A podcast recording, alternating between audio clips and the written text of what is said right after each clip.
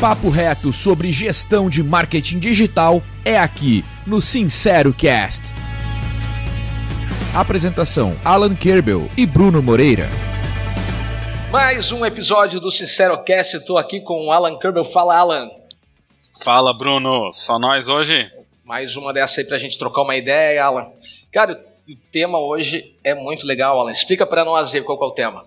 Bom, o tema são os pilares de crescimento de uma das agências digitais, né? Uhum. É claro que a gente sabe que é fácil falar, né? Fácil, fácil falar, mas não é tão fácil de aplicar os conceitos, né? Porque cada um está numa realidade, num momento, tem uma situação financeira, tem uma equipe diferente, né? Mas a gente acredita que tem algumas receitas ali que vale a pena ter a mente aberta, observar, porque dá para aplicar sim no dia a dia. Uhum. Né, Bruno? Para quem não sabe, a gente já passou um pouco por isso há muitos anos atrás, né? Conta um pouco aí, Bruno. Pois é, né? Nós levantamos aí uma, uma agência que nasceu dentro né, do, de uma empresa de software e passamos por todos os desafios que uma agência tem, né? Desde de ir atrás dos primeiros clientes até escalar passar pelas fases, os desafios de um time maior, né? o que nos levou inclusive ao Ekite, né? É, justamente quando ela estava crescendo de forma exponencial que a gente tomou a decisão de mudar o rumo, né? E fazer pivotar, né, a agência para se transformar no, no Ekite, né? Perfeito. E o legal então, é que eu converso aqui nela né, com outro ponto assim que é interessante é que eu, eu passo meu dia, você também, né? Converso com sei lá, 20 agências por semana, então dá para fazer uma conta aí fazendo isso há quatro anos, dá para ter essa noção, né? Então, é, existem padrões, existem coisas que a gente pode mesmo colocar aqui como um pilar, né, de enxergar padrões que ajudem, podem ajudar as agências a, a crescer. E eu queria entender, Alan, o que, que você considera o primeiro pilar né, de crescimento de uma agência? Portfólio. Portfólio, um portfólio que resolve a dor do cliente, né? É clichê, mas é verdade, né? A gente pode citar aqui alguns exemplos. Ah, o cliente que quer que você faça um vídeo institucional, pô, o vídeo vai custar 10 pau para fazer, é. mas o cara não investe nada no resto, não tem um site que presta e tal. Né? É, faz parte da agência, né, mostrar que esse não é o caminho, por exemplo, que ele tem que fazer outras coisas com esse investimento antes. Então, assim, ter um portfólio, oferecer os serviços e só aceitar, inclusive, fazer o serviço que realmente vai resolver uma dor do cliente, né? Você diz, dá para a gente falar algo como, quando você fala em portfólio, é definir bem quais os serviços que aquela agência vai fazer? Isso mesmo, definir bem os serviços, vai fazer com que ele resolva o problema das empresas uh, e que assim elas vão contratar ele novamente, né, a agência novamente, é, vai ficar satisfeito com o serviço, porque no final ele vai enxergar resultado. Então, assim, eliminar tudo aquilo que você sabe que não funciona. Não, na prática, o cliente quer, todo mundo quer, mas você sabe que após a entrega, a, o benefício ou é muito duvidoso, ou já é certo que não, não existe, né? Se quiser, a gente pode dar vários exemplos aqui do que a gente acredita. Né? É, trabalhar só com posts orgânicos, por exemplo, é, construir um site maravilhoso, mas não fazer campanhas depois.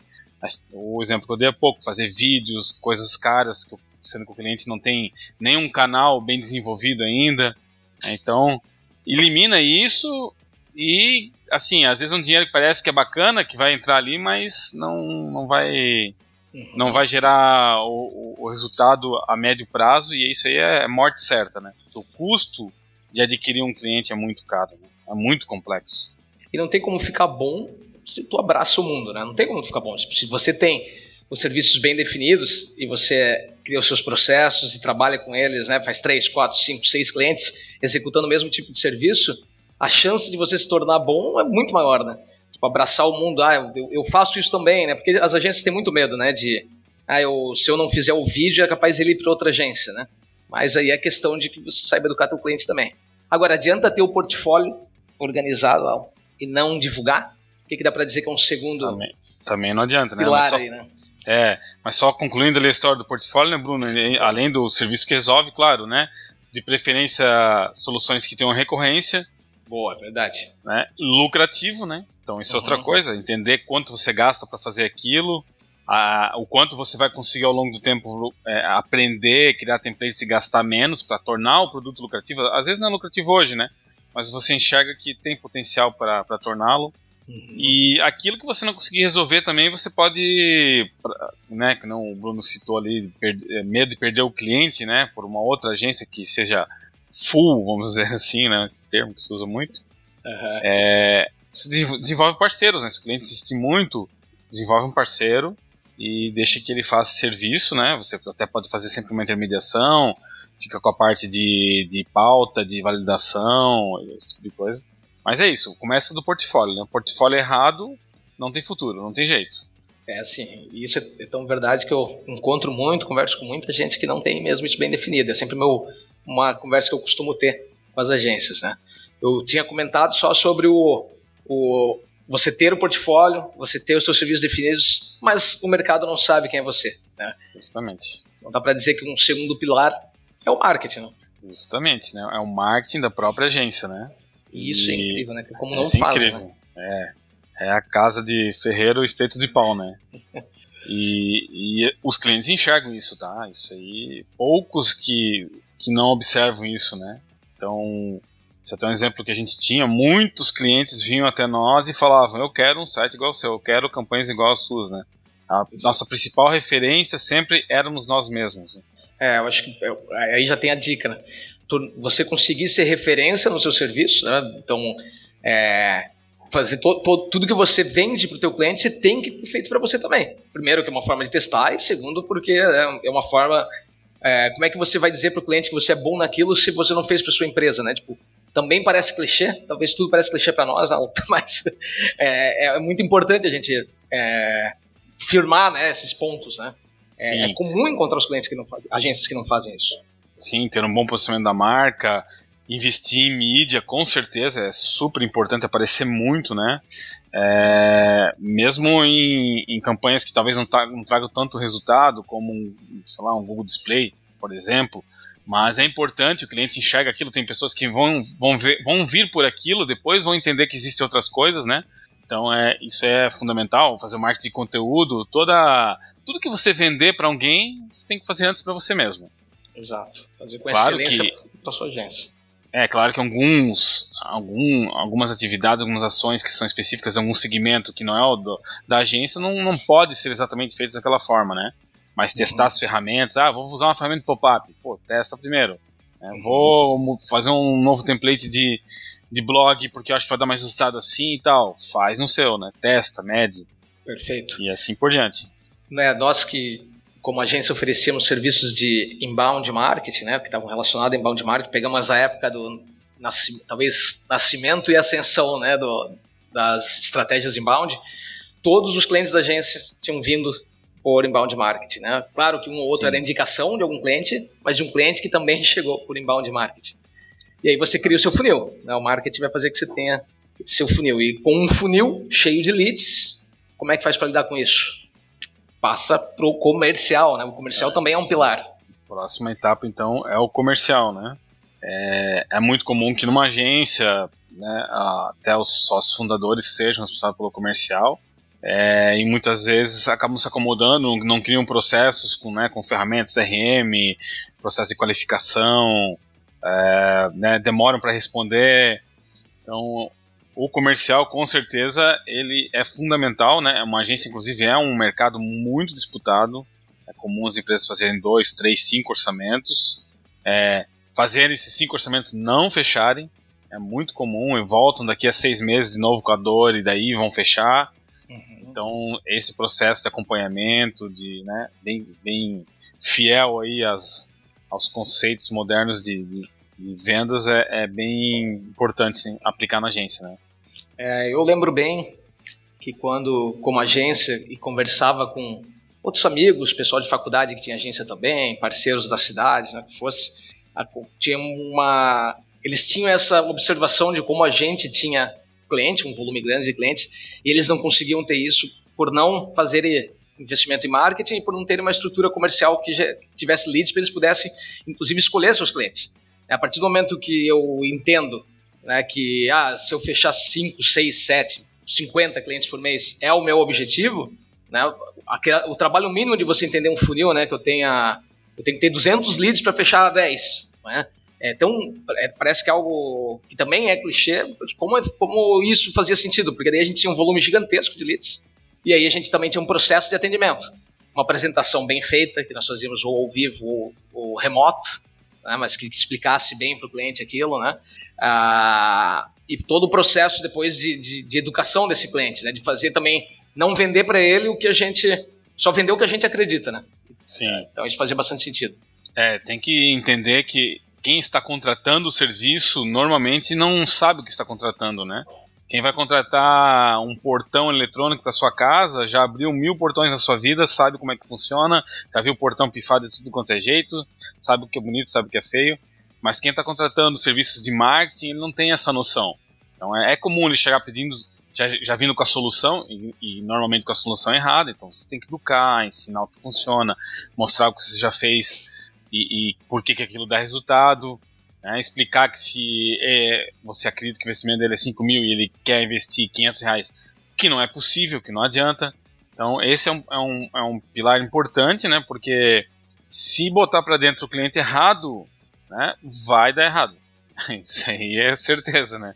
O cliente vai entrar e vai querer cobrar coisas que, que o comercial não explicou direito, que não era daquela forma vai tornar o processo extremamente caro, porque a, a, o onboard, a entrada de um cliente é, é, o, é o momento mais crítico né, é, na vida do cliente dentro de uma agência, mais caro, inclusive, que, que exige as pessoas mais experientes da agência, então perder esse cliente por uma falta de alinhamento só vai botar para trás né, o processo. Ah, perfeito, perfeito.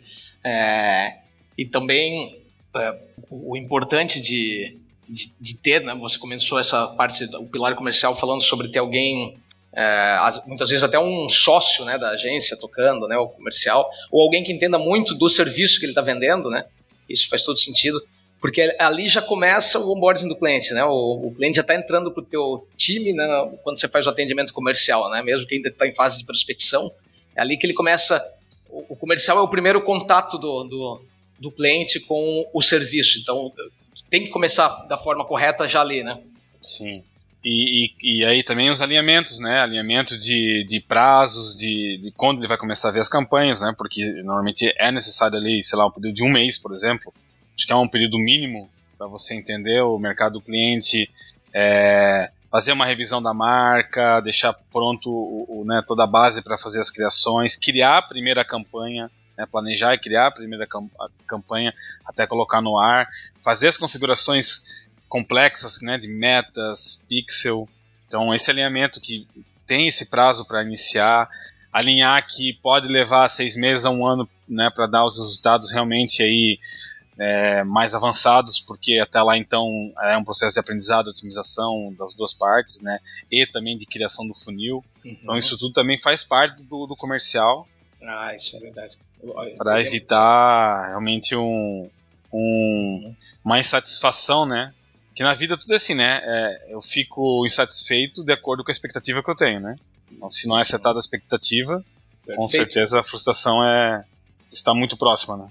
Ah, esse, esse ponto é muito importante. Né? Você tem que já dizer ali naquela hora comercial isso, né? Você tem que já deixar claro para ele que, cara, não vai ser em duas semanas que você vai ter campanha rodando. Se fosse assim, se qualquer um tiver, teria feito ou você mesmo teria feito se fosse tão fácil assim, né?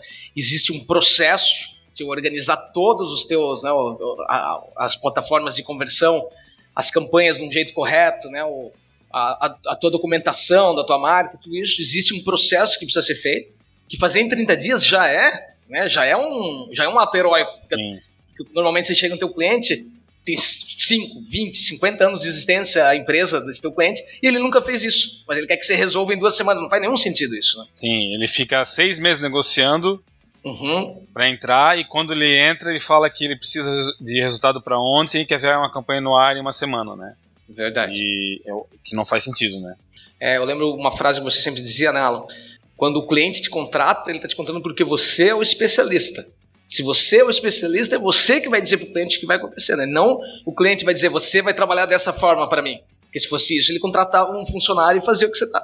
Agora ele te contratou porque você tem expertise e porque ele viu o teu portfólio, porque ele viu os teus cases, que alguém indicou, né? Então você, você é que, que tem que. Tu dizia também, né? Ela não deixa ele beber teu leitinho. é, verdade, tem uma história por trás disso. Né? Essa era boa. É, essa história até vou contar rapidinho Pô, aqui, que né? Não, não deixar beber o leite, né? Essa história quem conta é, é um empreendedor em série, é, ele é americano, se não me engano. Ele conta a história que ele era um adolescente rebelde, a mãe dele casou com um, com, né, com um padrasto, que era muito rico, mas era um cara muito, muito legal tal. E esse cara ajudou muito ele a crescer tudo, mas antes disso, né, ele foi parar na cadeia, acho que com 17, 18 anos, foi parar na cadeia. E lá na cadeia, uma coisa que ele aprendeu é: se quando você chega, né, você não impõe respeito e alguém tomar o seu leite, chegar lá e roubar teu copo de leite na cadeia, eles fazem isso, né? É, a partir daquele momento você não consegue mais reverter a situação. Então, cara, assim, o melhor momento de tu evitar é assim, ó, não deixar beber o leite. Tá? Então, assim, isso não significa ser estúpido, ser agressivo, nada disso, né? É desde sempre educar, desde sempre falar, explicar, mostrar exemplos. E se em algum momento o cliente for intransigente a tal ponto de falar que não aceita, né? A decisão é admitir o cliente ou fazer o que ele pediu e deixar alinhado com ele qual vai ser o final disso, né? Ótimo, ótimo. Essa história é boa pra caramba. e depois de vender, aí a gente vem com outro desafio. É, você vendeu, você setou a expectativa da forma correta, fez todo o processo para que entrasse da tua empresa, agora você precisa entregar. Entregar é brabo. Bom, entregar o dia a dia, né? É, envolve tudo, desde o do, do momento da estratégia, produzir, né, e fazer todo o processo de, de performance, basicamente são todos os pilares aí é, da gestão do marketing digital. É, sim, acho que o primeiro ponto é educar sempre, né? Você já começa educando o cliente, explicando para ele é, quem que é responsável pelo que no processo, como é que vocês vão se comunicar, como é que você espera que ele responda em quanto tempo, né? dentro da sua empresa fazer, né, fazer uma reunião de kickoff, apresentar as pessoas. Então, assim, a, educação, né, no sentido, não é no sentido de ensinar o cliente, mas de alinhar, né? ele é fundamental em todo o processo, né?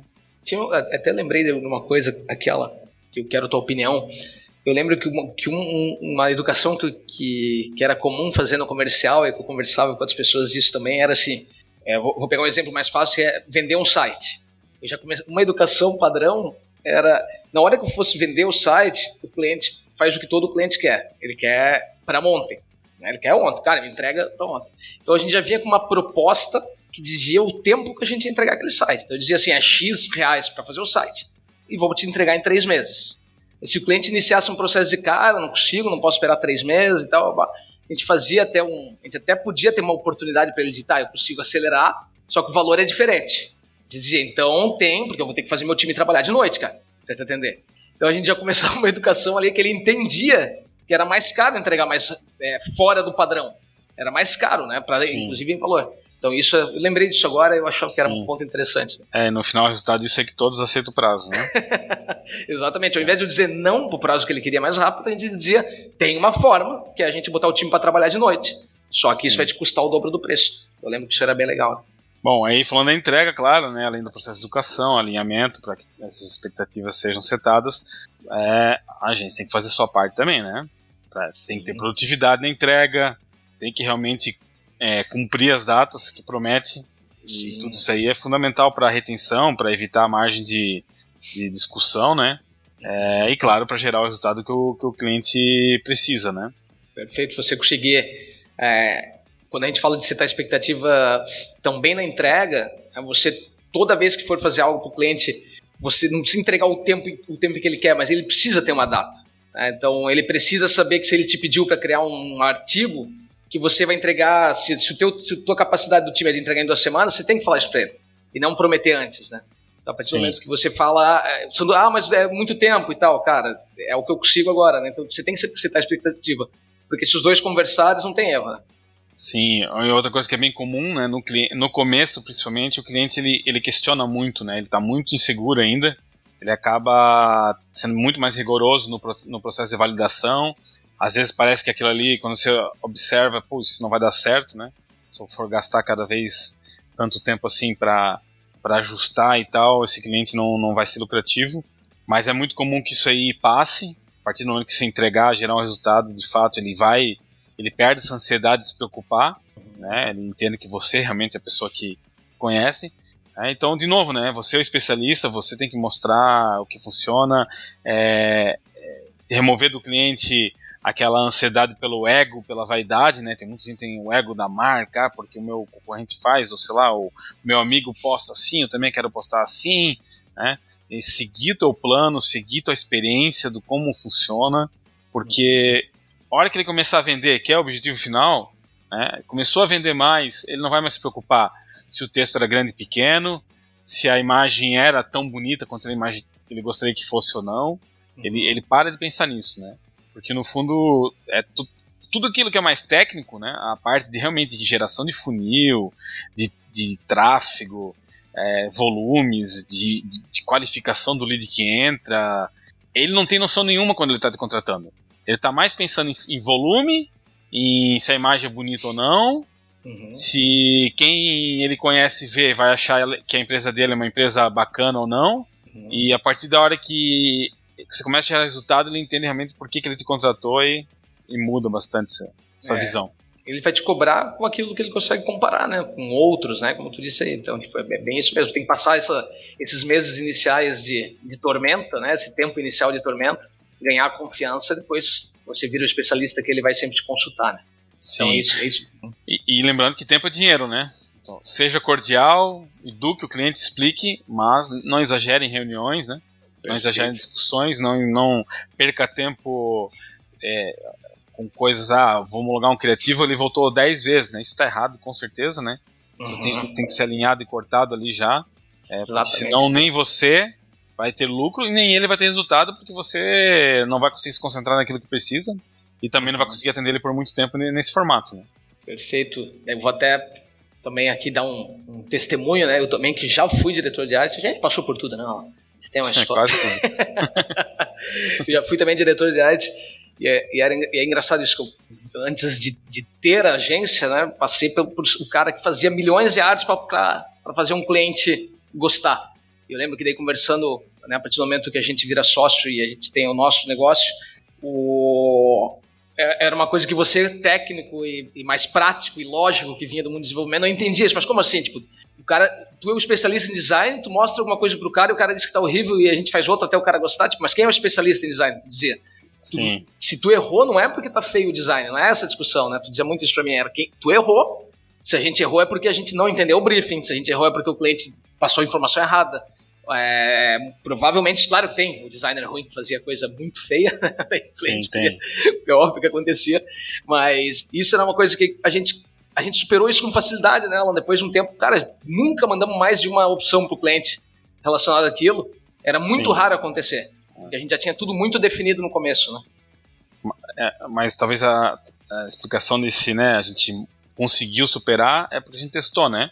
Exato. Não funcionou assim, vamos testar assim. Não funciona com essa ferramenta, manda aquela. Não funciona, né, mandando a versão final, manda a versão intermediária. E assim vai, né? Aham, é verdade gente fez os testes para ver se funcionava.